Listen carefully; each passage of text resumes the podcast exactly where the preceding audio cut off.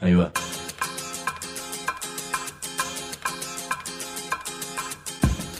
La Vaca es una colecta de recursos, es una cooperativa de trabajo, es una página web, un periódico mensual, una editorial, una cátedra, un bar. Es lo que necesitamos crear para ganarnos la vida y perdernos la obediencia de vida. La Vaca es comunicación, ida y vuelta. Ahí va. Decimu, no te calles. Decimu, como se te cante, como te salga, como puedas. Decimu para que escuchen los que te dicen, vos no digas ni mu.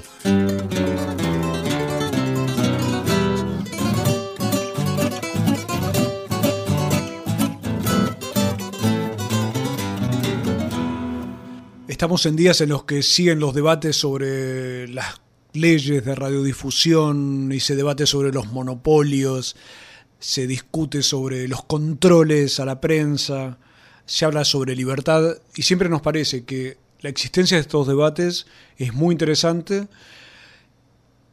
y muy ilustrativa sobre cómo han sido estos últimos años de la comunicación y del periodismo en Argentina. Estamos muy contentos con la posición que tiene Farco, el Foro Argentino de Radios Comunitarias, frente a todos los que plantean que no digas ni mu.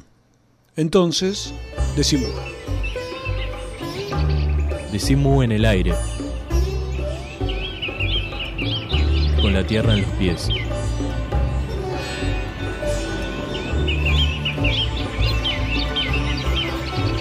Mu Radio Orgánica.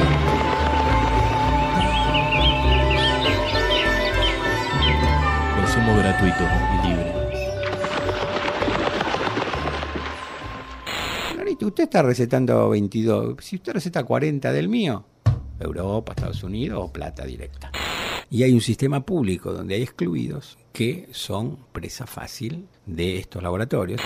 Un juego antiético, muchas veces muchos colegas que utilizan al sector público como el gran proveedor, eh, gente que se presta a ensayos. El tema de medicamentos truchos es, eh, digamos, es un subproducto mafioso de la industria farmacéutica. Si todo lo que dice Clarín de Salud es, fuera cierto, ya estaríamos viviendo 150 años. 150 años. Ahí va. Estamos en Decimú, el programa de nuestra cooperativa de trabajo La Vaca, y si hay un lugar común que la gente pronuncia cada rato es lo importante es la salud. Basta la salud, esa es otra de esas frases que no dejan de ser vitales porque indican que a lo mejor no es tan importante, no sé, eh, la cuenta bancaria o otras cuestiones por el estilo, como la salud, que es un bien vital que es el que nos permite salir adelante, encarar la vida, encarar las cosas y, no quedarnos entrampados en las múltiples este, trapisondas que nos depara a veces este modelo económico, el modelo de país y el modelo de vida que vivimos actualmente. Y para hablar de salud, traje a un amigo nuestro de hace varios años, Jorge Yapkowski, que es secretario de la Asociación Sindical de Profesionales de la Salud de la Provincia de Buenos Aires. Jorge, muchas gracias por haber venido. ¿Qué tal? Ex, ex, ex. Este, ahora está Hugo Amor como al frente del, del, sindicato nuestro en Provincia de Buenos Aires y yo estoy a cargo del Sindicato Nacional, nuestra Federación Sindical de Profesionales de la Salud de la República Argentina, la FESPROSA, que está en, en 19 provincias. Ahora me gustaría que me cuentes un poco sobre esa organización gigantesca, oh. pero si uno dijera, eh, en, así como un panorama para, para arrancar, si llegara aquí algún marciano, como somos tantos argentinos a veces con estos temas tan cruciales, y yo te preguntara, ¿cómo describirías así a grandes rasgos el estado actual de la salud en la Argentina? Desde el punto de vista de, de la salud de la población, eh, es un espejo de la sociedad de alienación y exclusión que estamos viviendo. Si lo miramos desde el punto de vista del sistema sanitario, es un fiel reflejo de, este, del modelo de acumulación. Empecemos por lo último. En la Argentina hace ya muchos años conviven tres sistemas. Aquellos de los que tienen acceso a una atención sanitaria porque la pagan de su bolsillo, las clases medias acomodadas y superiores. La medicina privada. La medicina privada pagada del bolsillo y hoy de la medicina prepaga. ¿no? Esos son aproximadamente 3 millones de argentinos, 3 millones y medio, no llega al 10% de la población. Sin embargo, en las agendas de los medios ocupan un lugar preponderante. La cuota, la cuota de la medicina prepaga parece que abarcar a los 40 millones de argentinos y toca solo a 3 o 4. Tenés razón, y es la tapa de los diarios. La tapa de diarios. Después están la, salud de aquellos que, por tener un trabajo en blanco, tienen este, un, acceso a, la salud privada a través de eh, la seguridad social. De esto hablamos de trabajadores registrados de, del Estado o, los que manejan las obras sociales sindicales. Ahí tenemos alrededor de 14 eh, millones de argentinos y tenemos más de 20 millones que eh, se los llaman pacientes sin cobertura, pero en realidad no es, no es así. Son pacientes cuya cobertura es el sistema público, o por lo menos cuya única cobertura es el sistema público, que son aquellos trabajadores informales, eh, trabajadores no registrados, eh, excluidos en general, desocupados, y que son una masa de 20 millones de argentinos, dentro de los cuales está la mayor cantidad de excluidos y de pobres. Y esta convivencia de tres sistemas este, refleja cabalmente la fragmentación de la, de la sociedad argentina, un hospital pobre y carenciado para pobres. Es decir, que el modelo argentino de este, salud reproduce y amplía la desigualdad social. Desde el punto de vista de la salud poblacional también, porque obviamente aquellos que están hoy en las zonas de exclusión y de pobreza, sobre todo los chicos, están más expuestos a los grandes flagelos que tenemos, la mortalidad infantil, el embarazo adolescente, la mortalidad materna, Ahí me estás armando, Jorge, una especie de agenda. A ver, repasémosla. mortalidad, infantil. mortalidad infantil. Eh, mortalidad materna. Eh, impacto de las pandemias. Y eh, embarazo adolescente, desnutrición. Patologías derivadas de la desnutrición, infecciosas. HIV, SIDA, tuberculosis, Chagas, Leishmania, reaparición del paludismo. Esa es una franja de problemas de salud que impactan los sectores más excluidos y más pobres. Que impactan los sectores más excluidos y más pobres de, la Argentina. Y después tenemos en las capas medias y en los trabajadores graves problemas de salud ya de otra índole, básicamente accidentes, violencia, enfermedades cardiovasculares, tumores, y enfermedades psíquicas, este, productos de la, de la sociedad de alienación, sobre todo picando en épocas de crisis. Y que tenemos un panorama también en las patologías fragmentado y que refleja este, lo que muchas veces alguien llamó a la Argentina como Belindia, ¿no? Un tercio de Bélgica y dos tercios de la India, eh, y que eh, eh, se expresa tanto en las patologías dominantes en los grupos sociales y a su vez en el tipo de atención y de sistema que las clases sociales y los grupos sociales reciben. Vamos a charlar mucho a lo largo del programa, pero me quedé con algo que ya te quiero preguntar, que es ese esa cuestión referida a las enfermedades psíquicas, a esa especie de cuestión que uno tantas veces percibe como angustias y demás, que a la vez parecen estar para el sector de la medicina privada muy medicadas, ¿no? Todo está medicalizado. Eh, hoy, digamos, la, la, gran estrategia de la industria farmacéutica, la gran estrategia de la industria farmacéutica es transformar las condiciones de vida en enfermedades, transformar la tristeza en depresión, transformar este, la nostalgia en enfermedad psicosomática y angustia, es decir, medicalizar, este, transformar al, al, chico inquieto en patología y medicarlo como hiperkinético, etcétera, etcétera. Es decir, la, la idea de que hay un medicamento para cada condición humana eh, milagroso es algo que, bueno, está también en la propia índole del ser humano de ansia de la perfección y del bienestar, pero a su vez la respuesta de la industria farmacéutica es este para cada problema una pastilla que se pueda vender y de alguna manera entrar al mercado. Por eso las ventas de ansiolíticos y antidepresivos en la época de crisis eh, fue lo que más aumentó. Y en la medida en que eh, los laboratorios dejan de utilizar solamente al médico como vehículo y están planteando a través de programa, internet, eh, la televisión, los programas de difusión masiva, las dos páginas de Clarín dedicadas a la estupidez de, que vamos a vivir 100 años este, si tomamos esa pastilla, el público eh, deja de ser pasivo y pasa a exigir al sector médico que le den tal o cual pastilla que leyó en internet o leyó en Clarín, de tal modo de que el operativo de marketing se hace cada vez más complejo.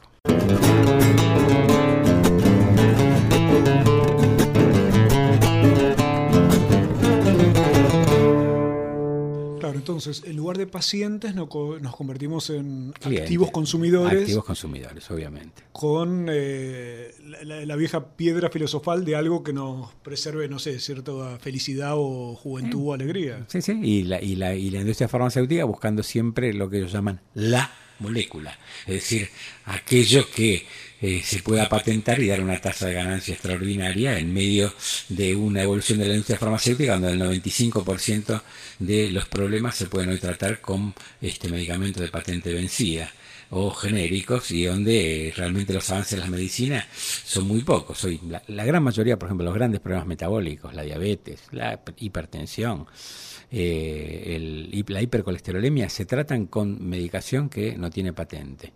Lo cual implica que hay que buscar la molécula que nos dé la ganancia y ahí hay donde la carrera eh, de la industria farmacéutica se, se desata de una manera eh, realmente brutal. Jorge, viniste a tirarme abajo la esperanza de encontrar la molécula que me haga sentir más joven, más feliz y más contento. Así es.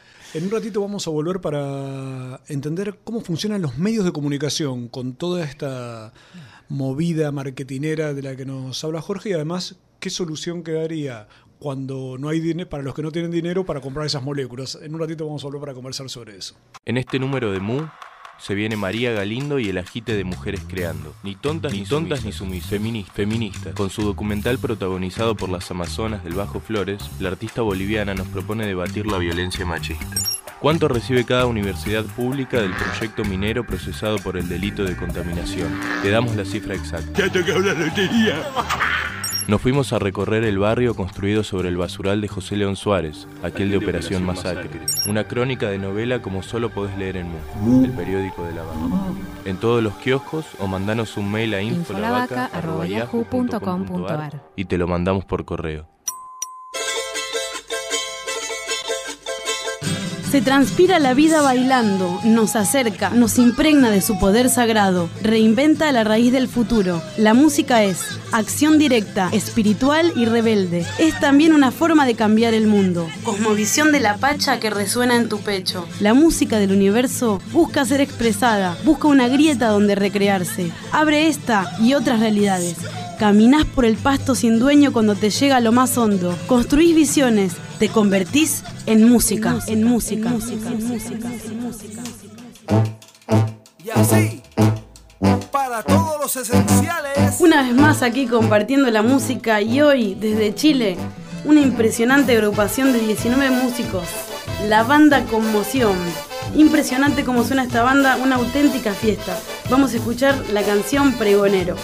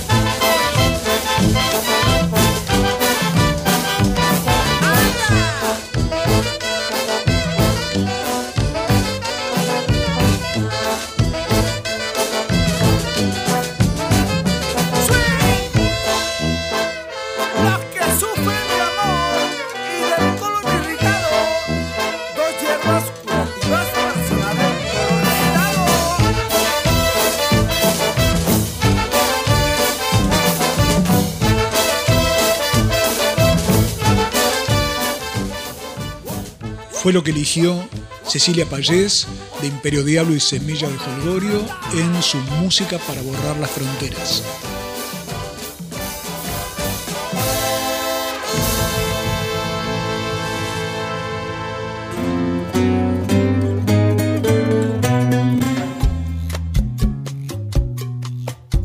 Salva aunque sea el pedacito más pequeño. Solo una chispa. Una chispa puede incendiar un bosque entero. Decimu. Una chispa puede incendiar un bosque entero.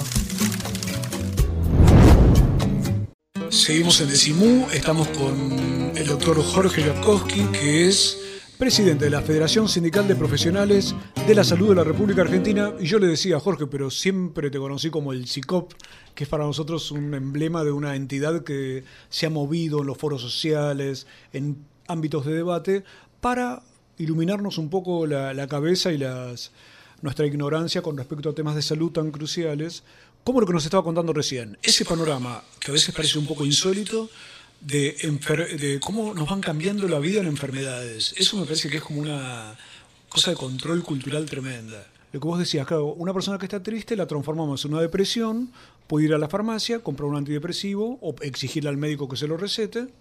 Así es. ¿Y qué queda de esa persona?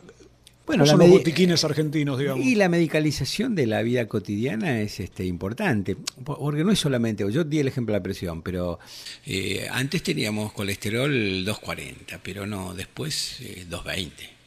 No, no, no, pero después 200. No, no, no, no 180. Eh, vamos bajando las exigencias este, por ejemplo, para el colesterol. Lo mismo para la hipertensión, es decir, se van fijando a través de presiones de la industria farmacéutica pautas cada vez más bajas para que para que mayor cantidad de gente esté consumiendo hipolipemiantes, es decir, medicaciones que bajan el colesterol o la presión, cosa que sin duda tiene que ver con el aumento de la calidad de, de la digamos de la expectativa de vida, pero que eh, no necesariamente hacen a la calidad de vida de la gente y muchas veces son francamente exageradas. Y muchas veces son francamente exageradas. Claro, se inventa la necesidad y la gente percibe ese público, ese consumidor o cualquier señora que está en su casa empieza a estar bombardeada por esa cuestión y da- daría la sensación de que uno está fuera de, de circuitos y no está accediendo a esos remedios. Sobre todo en los grupos de las patologías crónicas, ¿no? Eh, En mi especialidad, yo soy reumatólogo, hubo una operación monstruosa eh, hace alrededor de 10 años, eh, donde se había creado la molécula que curaba el dolor y no traía ningún problema gástrico, que es el gran problema de los antiinflamatorios, el Celecoxib. Celecoxib eh, exigió una operación de marketing en Estados Unidos que costó decenas de miles de millones de dólares que llegó a la Argentina a tal punto de que antes que a los médicos se lo presentaron a los medios. Y los medios y los medios. hicieron este, esa operación de marketing para que la gente viniera a exigir el Celecoxib a su paciente a su profesional. Y así eh, también con la, medicación biológica para la artritis. Entonces es un fenómeno muy complicado donde tiene, está las operaciones de marketing de los grandes medios y también donde Internet está jugando un papel fuerte. Y por otro lado, están las asociaciones de pacientes que están sostenidas económicamente por los laboratorios. La Asociación de Diabéticos, bueno, la Asociación de Lucha contra el Alzheimer, la Asociación de Lucha por la Próstata Sana, la Asociación de Lucha que vamos, vemos esos cartelitos cada tanto, vaya a su médico y exíjale que tal. Esas son todas cosas que pagan los laboratorios, ¿para qué? Para bancar a través de esos pacientes que el nuevo medicamento contra Alzheimer, que sale 20 veces más que el anterior, entre al vademecum de las obras sociales y el Estado y sea sostenido. Si la obra social dice, bueno, pero demuéstreme, o, el, o el Estado, que, que ese nuevo medicamento nuevo es mejor que el viejo, que más o menos parecido, empieza la, la vigésima parte. No, yo quiero porque es nuevo, vamos. Y ahí están las asociaciones de pacientes haciendo lobby pero en realidad están sostenidas económicamente por los laboratorios multinacionales acá y en todo el mundo. Entonces, este- esta, esta digamos, compleja interrelación entre los pacientes organizados y la industria farmacéutica eh, también lleva a un aumento exponencial del gasto que, bueno, ahora ha estallado en Estados Unidos de una manera absolutamente escandalosa y donde el propio presidente tiene que salir a hablar diciendo que vamos a la quiebra si nosotros no, no, no paramos este circuito. Esto no es nuevo para los estadounidenses que en la última década han visto aumentar sus gastos médicos a una tasa cuatro veces más alta que los ingresos. Hoy, la mitad de las bancarrotas personales se deben a cuestiones médicas y muchos estadounidenses están evitando acudir al médico cuando lo necesitan o no adquieren medicinas que necesitan o buscando otras maneras de ahorrar en sus gastos médicos. El propio presidente tiene que hacer eso. Ahora, a la vez, el paciente está en una situación frágil donde Totalmente.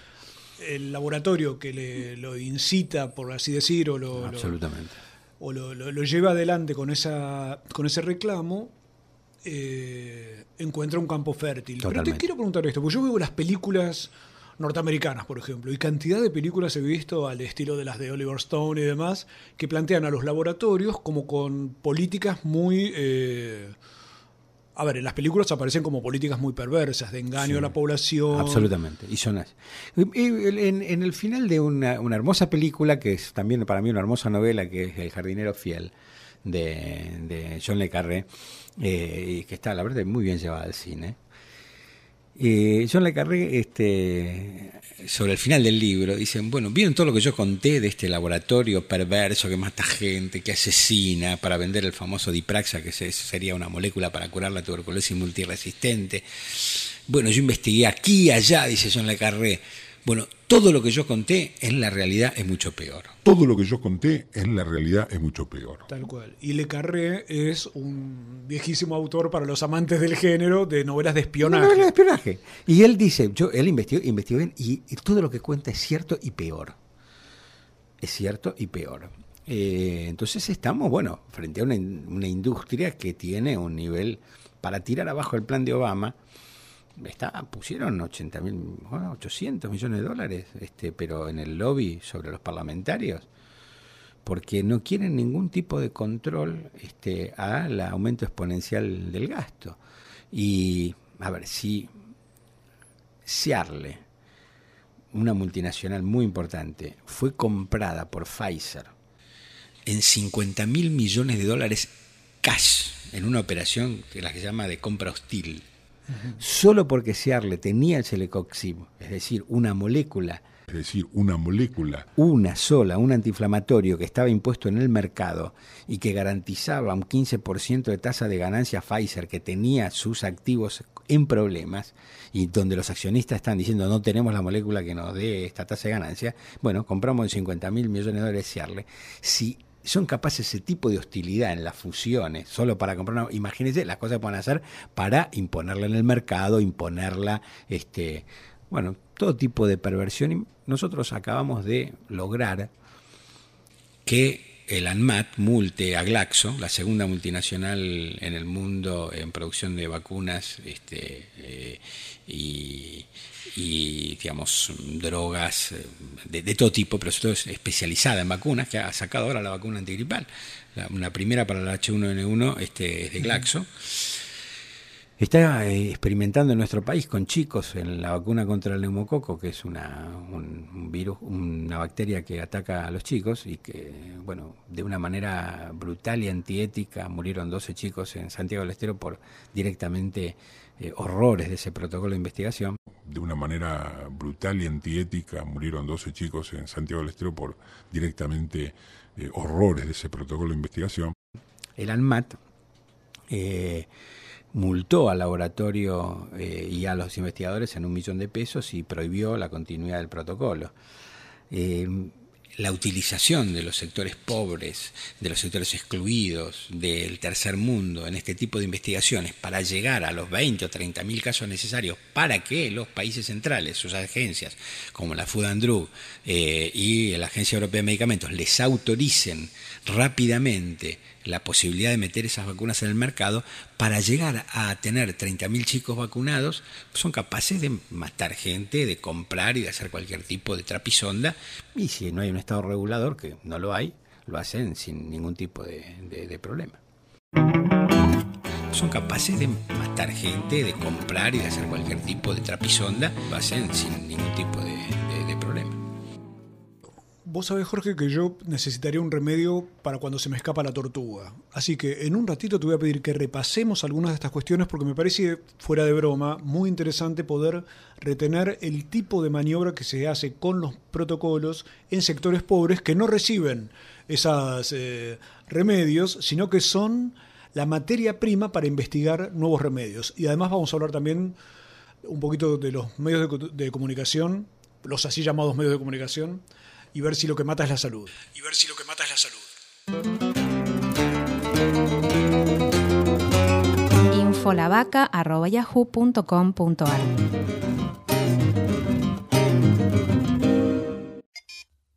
Mu, punto de encuentro. Bar. Feria. Librería. Un espacio para el que quiera. Un espacio para cualquiera. En Congreso, Hipólito Yrigoyen 1440. Hipólito Yrigoyen, 1440. Buenísimo. Acá, acá o en cualquier planeta, usa siempre preservativo. En Morón, en todas las dependencias municipales, hay expendedoras gratuitas. Pregunta, asesorate. 4483-2125. Municipio de Morón.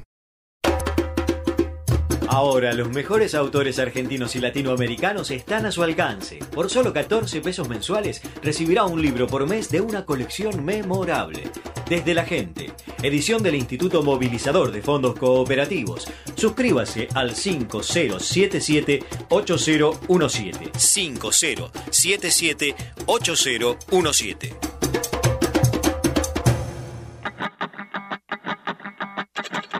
Seguimos con el doctor Jorge Yapkowski en Decimú, el programa de nuestra cooperativa de trabajo La Vaca, donde hoy estamos hablando sobre la salud, sobre las enfermedades y también sobre un sistema que está enfermo, Jorge, por lo que recién nos estabas comentando. Decimú, agita después de escuchar. Te pido nuevamente que me describas esa situación de los protocolos, porque para mí es toda una novedad que, de la cual no había escuchado y mira que soy periodista excesivamente viejo. Pero ¿cómo es esa cuestión de los protocolos, las investigaciones en los hospitales con chicos como el caso de Santiago del que estaba contando? ¿Cuánto dinero hay en juego, por ejemplo?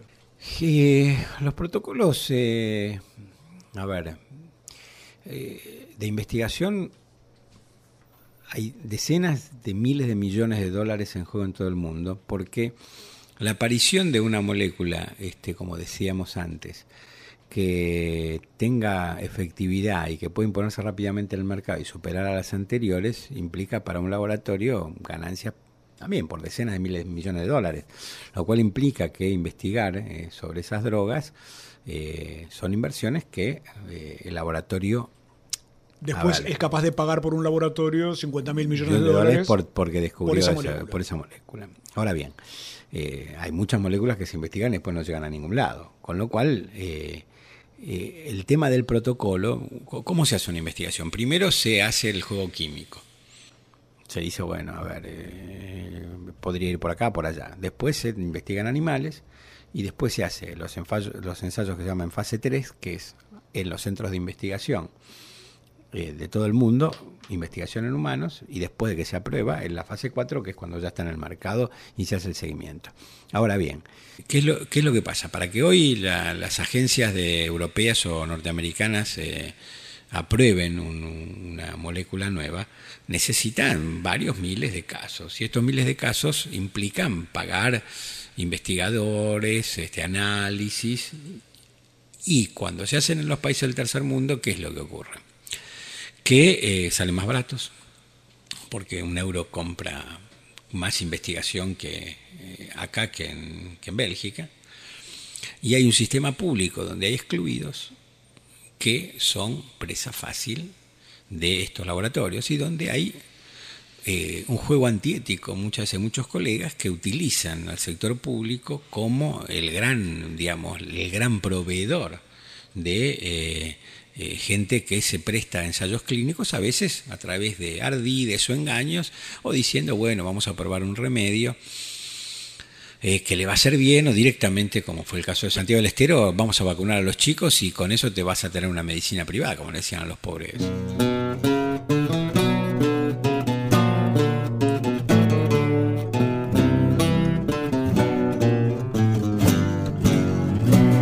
En ese caso, los pacientes no reciben nada. Los pacientes está prohibido que reciban eh, los protocolos del y después de Nuremberg. Después de Nuremberg. Eh, donde se, los crímenes nazis eh, con investigación salieron a la luz, ¿no? y donde se investigó en humanos, en los campos de concentración, con eficacia, pero violando todo tipo de derecho humano, aparecieron los llamados protocolos del Sinki hasta reactualizados, donde hay una serie de reglas de cómo se debe investigar. La, una de las grandes cosas que no se hace es que eh, la población sujeto de la investigación tiene que recibir algún beneficio. Es decir, si eh, eh, la población de Santiago del Estero no tiene tuberculosis, no podemos investigar antituberculosos en Santiago del Estero, aunque lo hagamos bien. Claro.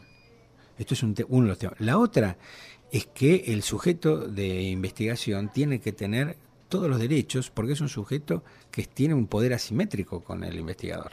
El investigador lo lleva, lo trae, lo pone. Y si es un moribundo, y si es alguien que está investigando una droga oncológica, le dice, mira, es esto o nada, o te vas a morir, el poder del, del, médico que investiga, del investigador, es terrible. Pero a la vez estamos hablando de hospitales públicos y de médicos en hospitales y pero, públicos. a ver, porque sí, sí, y donde muchas veces todo el dinero que entra a ese médico o a ese grupo de del hospital público se lo llevan a la casa y en el hospital público no dejan nada o dejan una limosna cuando es la fuente de provisión de sus pacientes. Entonces uno de los grandes temas que nosotros planteamos a Graciela Ocaña, este, en la primera reunión que tuvimos, le dijimos, Graciela, lo primero que tiene que hacer vos acá como ministra es prohibir el cobro individual de los protocolos en los hospitales públicos para empezar. Es decir, que los médicos que hagan los protocolos, que hagan todo lo que quieran, pero la plata queda en el hospital. Y ya con eso eliminamos una cantidad de fuente de corrupción enorme. Eh, cosa que obviamente ni, ni Ginés, ni Ocaña, ni Mansur menos se van a atrever a hacer. Pero sería una manera de empezar a limpiar la situación. La segunda, obviamente, es que no haya comités independientes que aprueben cualquier protocolo cosa que está pasando. En la provincia de Buenos Aires estamos en una guerra civil con, con SIN y con el Ministerio de Salud porque no queremos que entren los protocolos privados este, a los hospitales públicos de la provincia de Buenos Aires y que se reglamente una, ley, una ley de investigación que proteja los derechos humanos de los pacientes. Es decir, que esto es un motivo de altísima fricción en este momento porque hay en este momento casi 2.000 protocolos en curso en la Argentina, en el mundo hay varias decenas de miles y eh, donde se mueve mucho dinero y donde los laboratorios multinacionales y médicos asociados este, y grupos de médicos asociados están moviendo mucha plata. Entonces ahora te pido que me vuelvas a contar lo de Santiago del Estero, porque creo que ahora tengo más cabeza para poder Santiago del Estero fue muy sencillo.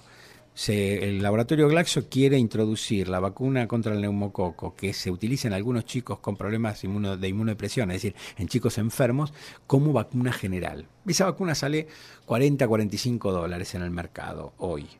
Y la idea era meterla en el mercado para que para millones de chicos este, se reciban esa vacuna. Para eso había que probar que los chicos que recibían la vacuna se enfermaban menos que los otros.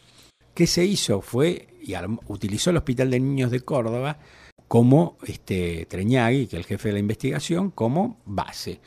Él mismo se controlaba y utilizaba a los chicos y bueno, la cuestión que terminó con juez este, por las denuncias echándolo. De hecho, lo echó, o sea, a los, a los médicos, lo sumarió y Treñagui no lo echó porque se jubiló. ¿Qué hizo? Se fue a Santiago del Estero, se asoció con el Ministerio de Salud, con protección del poder político y empezó a hacer la investigación a los chicos en Santiago del Estero de una manera brutal, engañando a la gente, no cumpliendo eh, los consentimientos informados, bueno, eh, todas las trapisondas que a uno se le pueda ocurrir y dejando morir chicos porque cuando alguien estaba en el protocolo no lo podía tocar nadie y si llegaba enfermo a la guardia había que esperar que venga el médico del protocolo. Entonces a tres, cuatro horas se complicaba y varios se murieron. Y dejando morir chicos porque cuatro horas se complicaba y varios se murieron. 12. Entonces, el, este desastre que nosotros denunciamos desde nuestra asociación, primero terminó bueno, en juicios contra nosotros, luego en que el ANMAT, que por suerte tiene hoy un director que es el mejor que ha tenido nunca, que es el doctor Martínez, eh, tomara cuenta de las denuncias y suspendiera primero el protocolo y después multar a Glaxo y a Treñagui este, con esto, lo cual implica una leve esperanza de control de Estado, cosa que nunca había pasado en Argentina.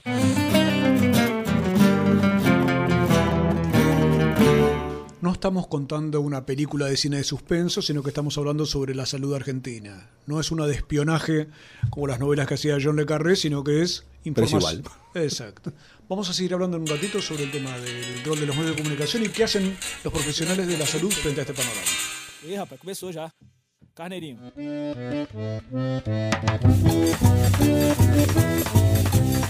Ante tanto tedio organizado, poesía, rap, canción, vals gritado, pico oral, inyección de aire en las venas del encierro.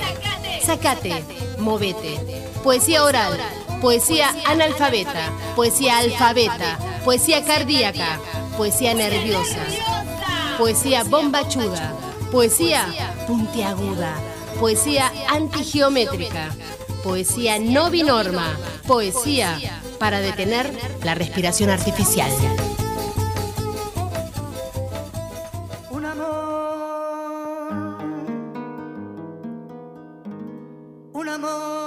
¿Alguien habrá acercado su mejilla a una almohada usada por mí para recordar el roce de mi piel?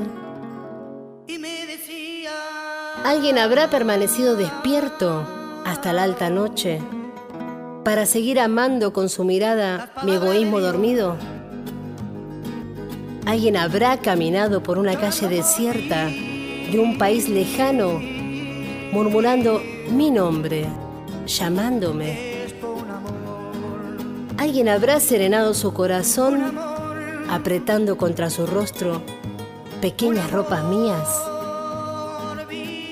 ¿Alguien habrá preferido mi muerte antes que verme en brazos de otra persona? ¿Alguien habrá gozado entrando al baño después de mí, con el vapor, la temperatura y los perfumes de mi intimidad? ¿Alguien habrá deseado caer en el sueño con mi sexo anclado en su cuerpo? ¿O solamente yo amé de esa manera? Este es un poema de José Esbarra para rociar de amor esa extravagancia sencilla, para que cunda el amor, para que no se pueda hablar más que de amor. Amor pasado por agua, amor a la vainilla, amor al portador, amor a plazos, amor con leche, amor con una gran M, chorreado de merengue, amor que incendia el corazón, amor que arranca los botones de los botines, amor de Oliverio, amor de Esbarra, amor tanto y tan simple, amor para contagiar, amor para curarse.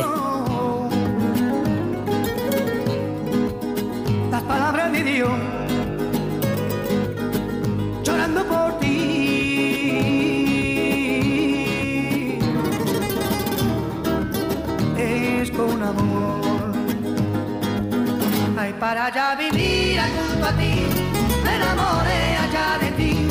Ya sin tus besos yo no puedo vivir recordado. Ay, para ya vivir junto a ti, me enamoré allá de ti. Ya sin tus besos yo no puedo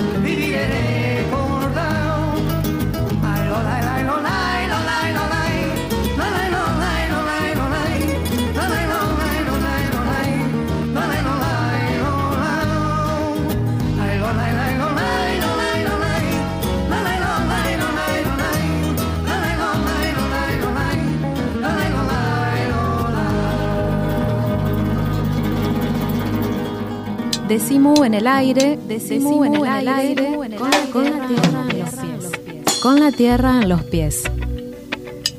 Night and day. El doctor Jorge Jakowski es eh, presidente de la Federación Sindical de Profesionales de la Salud de la República Argentina y una charla que yo pensaba que podía ser sobre la salud y sobre cómo están las cosas se transforma en una especie de aventura en la cual nosotros, quiero decir los que están escuchando, yo, el propio Jorge, somos víctimas, no víctimas, sí, como conejitos de indias, me imagino, de fuerzas muy grandes por la cantidad de dinero que manejan. ¿Quién maneja la salud, en serio? En el mundo y en la Argentina nosotros decimos que hay, dos grandes, este, el, com- el complejo médico industrial, es decir, básicamente los productores de, de medicamentos y de tecnología médica, eh, tomógrafos, resonadores, reactivos de laboratorio, que son los que tratan de introducir este, la innovación permanentemente y que el público, el Estado, las obras sociales y los seguros paguen lo que ellos están produciendo. Este, este es el, el- objetivo del complejo médico industrial. Donde el médico o las corporaciones médicas están en general subordinadas y juegan un papel secundario. Eh, podemos decir que la Asociación Médica Americana no tanto, es parte del complejo médico industrial a través de la fijación de honorarios y de la regulación, pero en general eh, podría decir que los médicos hoy son los perejiles del, del complejo médico industrial, más en nuestro país que están proletarizados igual que en la mayoría de América Latina. El otro gran grupo de dominio es, el- son las grandes aseguradoras mundiales de, de- de salud. Eh, en Estados Unidos son los que dominan el mercado a través de lo que llaman HMO, es decir, el- las Health Medical Or- Organization, y que, eh, dado que no existe prácticamente sistema público en Estados Unidos, Estos costos están llevando a pequeños negocios responsables por la mitad de los empleos del sector privado a eliminar la cobertura para sus empleados a una tasa alarmante. Todo privado de fundaciones, vos tenés que tener una aseguradora que te la pague tu patrón, te la pagues vos de bolsillo o alguien como para acceder a la salud. Conclusión, como hay eh, algunos sectores vulnerables como los viejos y los y los muy pobres en Estados Unidos que tienen cierta cobertura de Medicare y Medicaid, la mayoría de los trabajadores de bajos ingresos no tienen cobertura porque no alcanzan con su salario a pagar un seguro. Y entonces hay 50 millones de americanos sin cobertura formal, que lo único que pueden ir es una urgencia a atenderse y después que te cure Lola, este, si te volvés a enfermar de tu patología crónica, volvés a la guardia, vas y venís. Hay una película que lo muestra muy en varias películas, no se ve, en las series norteamericanas se ve bastante esta de, de médicos, el tema de que no estás segura, que no te cubre, que esto que lo otro. Pero hay una que lo muestra de una manera deliciosa que es este eh, ah, ahora se fue con Jack Nicholson y Ellen Hunt, eh, la película donde él es el, el, el escritor, eh, un escritor importante y ella es una mesera que no tiene seguro y tiene un hijo asmático. Mejor imposible. Mejor imposible, sí. Y bueno, y donde muestra, bueno, ella es una mesera, trabaja bien, pero, no puede pagar un seguro y tiene que Jack Nicholson pagarle para que lo atiendan del asma, un médico, porque si no va a la guardia permanentemente y se- solo se puede atender en la urgencia. Entonces, este gran sistema de eh, aseguramiento privado busca penetrar en todo el mundo y busca pagar lo menos posible por la salud, porque son los pagadores. Claro. Y este, del otro lado está el complejo médico industrial, y este equilibrio entre el complejo médico industrial y pagadores es el que maneja la salud. Salud. Acá el lugar de los de las aseguradoras lo, lo ocupa la Asociación de la Medicina Privada y eh, las obras sociales sindicales, ¿eh? donde prácticamente hoy son una sola cosa. No hay diferencia entre, por ejemplo, UPCN es dueña de Acor Salud, varias, Galeno y el grupo Galeno que tiene asociaciones con OSECAC eh, y algunos son testaferros de otros, son dueños de sanatorios, eh, Barrio Nuevo es dueño del Güemes, etcétera, etcétera, etcétera. Hoy lo que diríamos, las, las aseguradoras serían prepagas y obras sociales. Y el complejo medio industrial, bueno, laboratorios, productores de tecnología, que son los que tratan de vender. Y esto que uno va leyendo a cada rato, que es el tema de los medicamentos truchos y demás, ¿cómo me lo traducirías? El tema de medicamentos truchos es, eh, digamos, es un subproducto de, eh, de mafioso de la industria farmacéutica.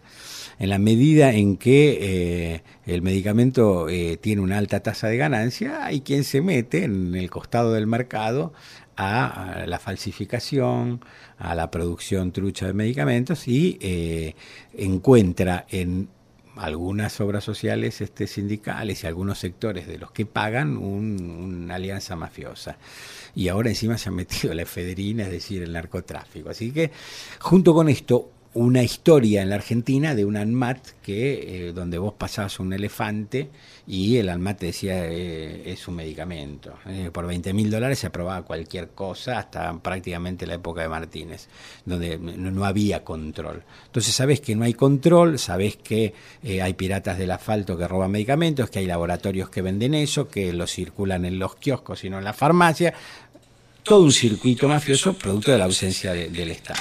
La verdad es que denuncias yo no conozco ninguna. Hay dichos del señor magistrado eh, Ollarvide acerca de, eh, del hecho de que está involucrado el doctor Costa con llamadas telefónicas a estos personajes de las droguerías que están involucrados en la venta de medicamentos adulterados, etcétera que viene hace muchos años y que ahora de alguna manera se aumentó, aumentó de manera exponencial y saltó en, este grado de corrupción que estamos viendo hoy, pero que bien.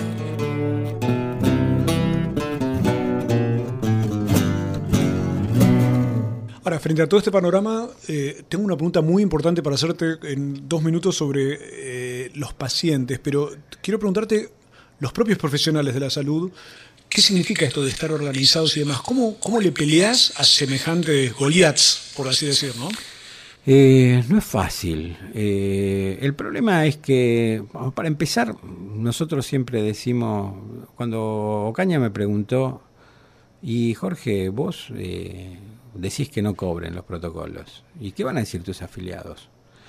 Yo no sé qué van a decir, pero si yo soy un sindicato que pelea por el salario, eh, no quiero que ganen guita negra por abajo de la mesa y que quiero que vengan a la asamblea y peleen por, por el salario en blanco, que es lo que corresponde. Nosotros tenemos un grupo de profesionales que por su condición, a veces por su especialidad, porque no en todas las especialidades hay esta reproducción.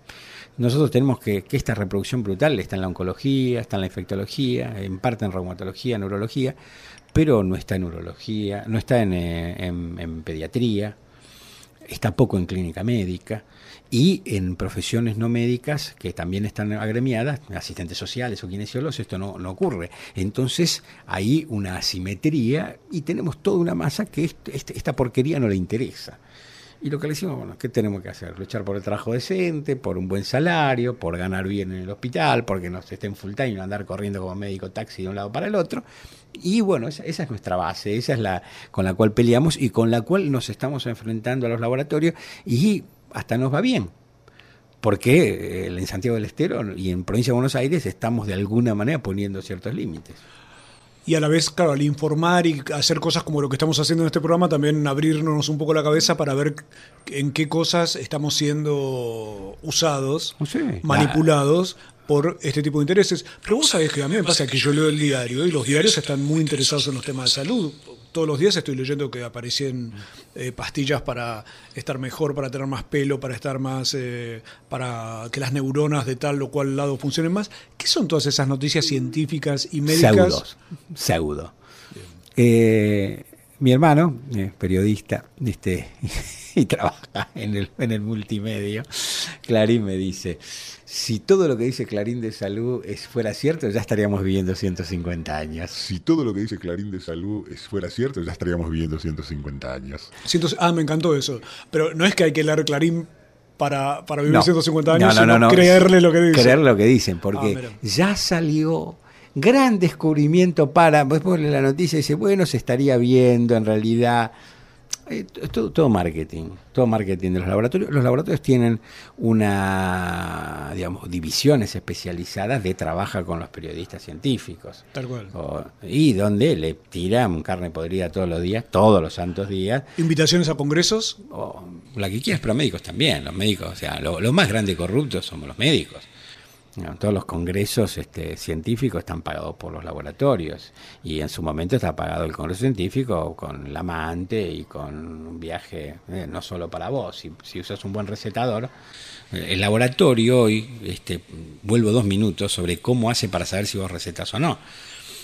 Va a las farmacias y este, hay empresas que van a las farmacias y fotocopian eh, las recetas, 20, 30 mil recetas. Le pagan al farmacéutico también en el circuito de la corrupción por dejar fotocopiar las recetas. Después las estudian en una base de datos y dicen, bueno, fulanito está recetando 32% del laboratorio tal, 31 del otro y 26 del otro. Entonces se sienta un fulanito y dice, fulanito, usted está recetando 22, si usted receta 40 del mío, Europa, Estados Unidos o plata directa. Es decir, este sistema de corrupción directa, de, muy bien denunciado por nuestro gremio de visitadores médicos, donde el visitador médico es simplemente uno que lleva y trae los cheques, funciona de tal manera que realmente eh, trabaja sobre eh, un grupo de profesionales recetadores y se produce eh, este tipo de alianza. Ahora, muchos profesionales están afuera de todo esto. muchos, de todas las profesiones, y bueno, ven esta corrupción como una como una manera de, eh, digamos, de degradar la profesión. Volviendo al tema este de los medios de comunicación, también los medios de comunicación y los periodistas científicos reciben la presión de los laboratorios muy fuertemente y aparte, como es una, como vende, están obligados a publicar siempre tiene que haber en Clarín dos páginas de los últimos remedios, que vos lo ven todos los medios, no en Clarín solo, digo Clarín porque es lo que uno ve, pero todos tienen que tener su página del último remedio, del último tratamiento, de la dieta sana y de esto y del otro, eh, porque tiene que ver con esta operación de marketing y con algo que el público quiere comprar. Desgraciadamente, bueno, eh, nosotros hoy no tenemos poder para desarmar todo, todo eso. Simplemente a través del debate poner un poquito de claridad y mostrar a través del seguimiento de esas noticias de que la mayoría son bluff, son aire. Es perfecto, son bluff y uno se encuentra con que una charla de salud se terminó transformando en una charla sobre las mafias, las formas de control, cómo los médicos son investigados para ver qué recetan. Pero entonces, no podemos derrumbar este ogro que está ahí funcionando de ese modo, pero vamos a hacer un secreto, te propongo. Vos y yo, y algún otro que nos esté escuchando. ¿Vos qué recomendarías hacer frente a ese cúmulo de información? Que se nos viene arriba de la cabeza, porque parecería que tenemos como una compulsión a ir a las farmacias y demás, pero desde un punto de vista de una salud...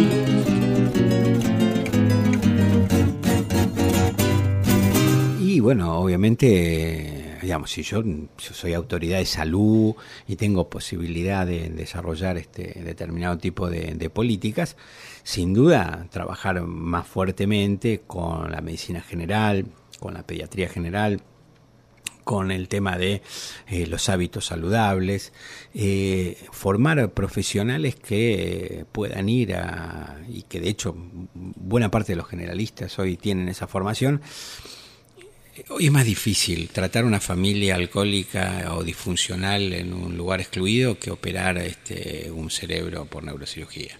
¿Quién es el especialista que tiene que estar mejor pago? ¿Aquel que está en el último centro metiendo la última tecnología y, haciendo el último trasplante cardíaco? ¿O aquel que está en la Villa 21, se banca la violencia y trata de manejar las familias y la patología? Sin duda, cambiaría hoy y diría quién es el que tiene que estar mejor pago, el que está en la exclusión, el que está en la zona agraria, el que está donde se da la patología compleja realmente y con y hay tenemos muchos profesionales que están formados en eso y pondría un gran énfasis en darle estabilidad, carrera sanitaria y dinero para tener a la población cubierta y esa gente trabaja porque está acostumbrada con hábitos de vida, con eh, trabajo en calidad de vida, con trabajo en charla y con baja medicalización. Es decir, un paradigma.